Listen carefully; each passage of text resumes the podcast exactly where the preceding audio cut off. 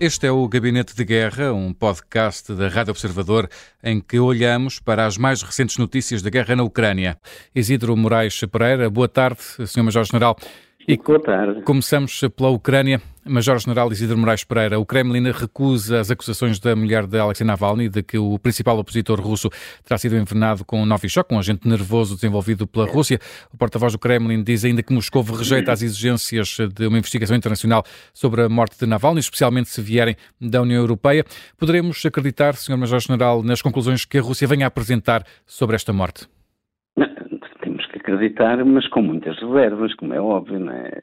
É? O que se vai passar é exatamente o que se passou com Yevgeny Prigozhin, aquilo que se passou com tantos outros, não é? Que foram, que foram naturalmente uh, vítimas de acidentes fortuitos, outros de, de estranhas mortes, inclusivamente agora o, o conhecido piloto do do helicóptero Mi-8 que decidiu desertar das forças, das forças de defesa da Federação Russa e entregar-se num, num, aeródromo militar de manobra na, na, Ucrânia e que entretanto terá ido usar férias para a Espanha e que entretanto foi, foi, apareceu o corpo dele baleado, quer dizer, o que prova que de facto o Kremlin não, não perdoa não perdoa este tipo de este tipo de comportamentos, não perdoa desertores, e, e, é isso que tem acontecido. Agora, uh, vamos lá ver, da Rússia, portanto, nós estamos em guerra e, e se de facto a Rússia estivesse, fosse, estivesse bem intencionada e, e, não tivesse uma, digamos, nada a, a, esconder ou nada a camuflar, naturalmente que permitiria a chegada à Rússia de uma, de uma comissão independente. Quer dizer, pede embora os países uh, tenham soberania, e tenham capacidade científica e tecnológica para levar a cabo naturalmente todas as perícias forenses, forenses necessárias e suficientes para averiguar a, a verdadeira causa próxima da morte de, de Navalny.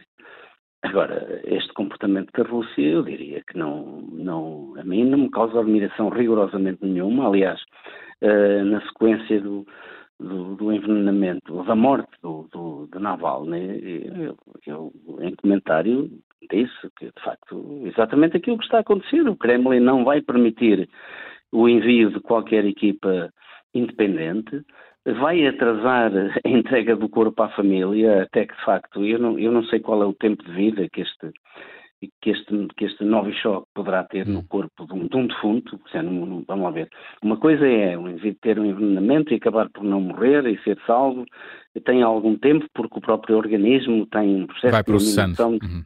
vai processando as toxinas e tal, como aconteceu já na Navalny, uhum. quando foi salvo por médicos alemães. Uh, mas neste caso, tratando-se de um corpo em, em decomposição, eu sinceramente não conheço, não, não, não, tenho conhecimento suficiente para isso, mas, mas, mas não há, mas há sempre forma de evitar que este tipo de, de, de, conseguir, ao longo de algum tempo, que este tipo de vestígios sejam praticamente indetetáveis. Mas, mas dito isto, eu mesmo assim não acredito que a Rússia permita que uma entidade independente eh, possa proceder a, a, digamos, a perícias forenses junto ao corpo. Ou seja, não seria eh, possível uma, não, digamos assim, uma investigação não, não, internacional não é, ao que não é? Não, não, não é possível, isso é, é, é, completamente para descartar.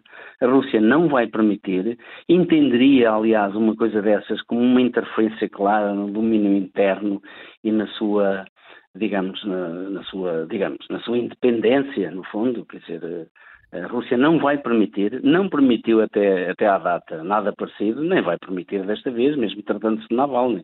Eh, curiosamente, eh, a própria mãe tem reivindicado a entrega do corpo. A mãe avançou mesmo e, com, com uma queixa em tribunal para ter acesso ao, ao corpo de Navalny. Exatamente, mas, mas, nós sabemos como é que funciona a justiça na Rússia. Né? A hum. justiça está completamente politizada e está controlada pelo Kremlin, naturalmente. Mas, mas a mãe exigiu, interpôs uma ação para, para que lhe seja entregue o corpo e, naturalmente, alegando razões completamente justificáveis. Quer dizer, quer dar um, um funeral decente ao filho, independente de tu, independentemente de tudo. Quer dizer, e, e, e devemos associar mesmo o conjunto de russos que em São Petersburgo e até, nos, até em Moscou e, nas suas, e nos seus arredores, uh, na sequência do, da morte de Navalny, foram capazes de a levar a cabo deposições de flores junto às estátuas, como pequenos altares, a glorificar naturalmente a coragem de um homem como Navalny, que de facto sabia que isto lhe podia acontecer, não tenho a mínima dúvida, eh, e essas pessoas têm sido presas, né? têm sido detidas, porque, como se estivessem a cometer algum crime, só porque têm ideias diferentes. Quer dizer, nós estamos no século XXI, estamos num século uh, em que, de facto, não faz sentido o regresso às trevas. Parece que estamos a regressar ao século XIX, a finais do século XIX, início do século XX, ao tempo das ditaduras. Quer dizer, isto é algo inconcebível. Quer dizer, mas o mundo e nós, europeus, desta Europa das liberdades, desta Europa do Ocidente, estamos a assistir a coisas inconcebíveis que nós próprios eh, pensávamos que já não se repetiriam. Quer dizer, nós todos nos interessamos pela história da humanidade e que, e que já vivemos algumas décadas, né? quer dizer, julgávamos que situações como aquelas que se passaram na, na Segunda Guerra Mundial e, e nos tempos, no tempo das ditaduras, quer dizer, que, não, não, que eram irrepetíveis, mas pelos vistos estávamos enganados, né? A democracia é algo e a liberdade é algo porque temos que lutar todos os dias, não é um dado adquirido porque o mundo neste momento está, eu não queria dizer que está desregulado, mas está, está, está, a, está a ficar desregulado, e, facto. E por falar em mundo, Sr. Major-General, o secretário de Estado norte-americano António Blinken eh, chegou já ao Brasil para se encontrar eh, com o presidente brasileiro, vai participar também na reunião dos chefes da diplomacia do, do G20, espera-se, e há essa informação, de que o ministro russo dos negócios estrangeiros, Sergei Lavrov, poderá também eh, marcar presença. Que significado terá esta participação de Lavrov a acontecer também neste, neste encontro? E no Brasil? Não, é, vamos ver, é algo que, que, também não nos surpreende, porque, vamos lá ver, uh, nós sabemos que a Rússia, uh, neste momento, está fortemente empenhada em alterar esta ordem mundial baseada em regras, construída com muito esforço após a catástrofe que foi a Segunda Guerra Mundial, em que as organizações internacionais cada vez têm mais influência sobre os próprios desígnios dos Estados. Quer dizer, uh, no fundo, Uh, o que estamos a assistir é, é uma aproximação cada vez maior da Rússia ao sul global e aos BRICS, nomeadamente. Quer dizer, uh, Lavrov não tem qualquer impedimento de, de, se dirigir ao Brasil, porque ele não está, não está acusado por nenhum, nenhum pelo Tribunal Penal Internacional, uh, do, do, qual o Brasil é subscritor. Portanto, é natural que Lavrov marque presença no Brasil, quer dizer, não, não não, não tem aqui problema algum. O que, tem, o, o que nos deve admirar são as últimas afirmações, não, quer dizer, estamos a falar da Ucrânia, mas hum. mais relacionadas inclusivamente até com o, o conflito do, do, Médio Oriente. Mas, de facto, as últimas afirmações do, do presidente brasileiro têm sido absolutamente infelizes, não é? Quer dizer, tem sido, tem sido algo de... Agora, uh, Lavrov vai continuar Uh, aliás, se nós olharmos para um documento que foi, que foi publicado uh, em maio de, do ano passado, que é o último documento orientador da política externa russa, em que já preconiza uma, uma linha de atuação, não apenas para aquilo que é o, o near abroad, quer dizer, aqui, o seu espaço de influência mais próximo no, nas antigas repúblicas da União Soviética, mas também já preconiza eh, linhas de orientação muito claras sobre o medium abroad e sobre o far abroad, onde, onde a Rússia já preconiza qual, é, qual deve ser a, a ação externa orientadora relativamente quer à presença em África, quer à presença na América do Sul, quer à postura perante os BRICS, quer à postura no, no, no Extremo Oriente, quer dizer, uh, tudo isto faz parte de uma, de uma tentativa da Rússia, uh, associando-se a um mundo que normalmente é um mundo mais, eh, digamos, mais fora daquilo que é o, que é o digamos, o bloco ocidental, hum. uh, por forma a criar um bloco em que a Rússia possa ter um espaço de influência uh, expressivo para alterar naturalmente aquilo que, que é a ordem, a ordem liberal, hum.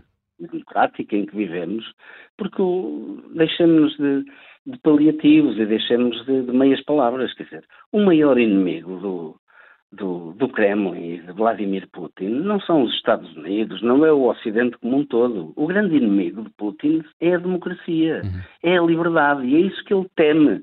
Ele teme que o, o germen da democracia e das liberdades, que, que está neste momento a ser semeado, está a ser acarinhado na Ucrânia e em muitos países que fazem agora fronteira uhum. direta com, com a Rússia, quer dizer, ele teme que este germen se, se possa transmitir qual doença para a própria Federação Russa, quer dizer, e é evidente que se houver uma transformação na Rússia no sentido da democratização, e da aceitação das liberdades, uh, um pouco à semelhança daquilo que é o Ocidente. Quer dizer, é evidente que o claro. regime do, do Sr. Putin tem os dias contados. Esse claro. é o maior inimigo. Hum. É o maior inimigo dele, é o maior inimigo do regime dos ayatollahs, hum. é o maior inimigo do, do regime de Xi Jinping. Quer dizer, todos estes ditadores têm medo, sobretudo, da liberdade e da democracia. Da democracia. É disso que hum. eles têm medo, não é?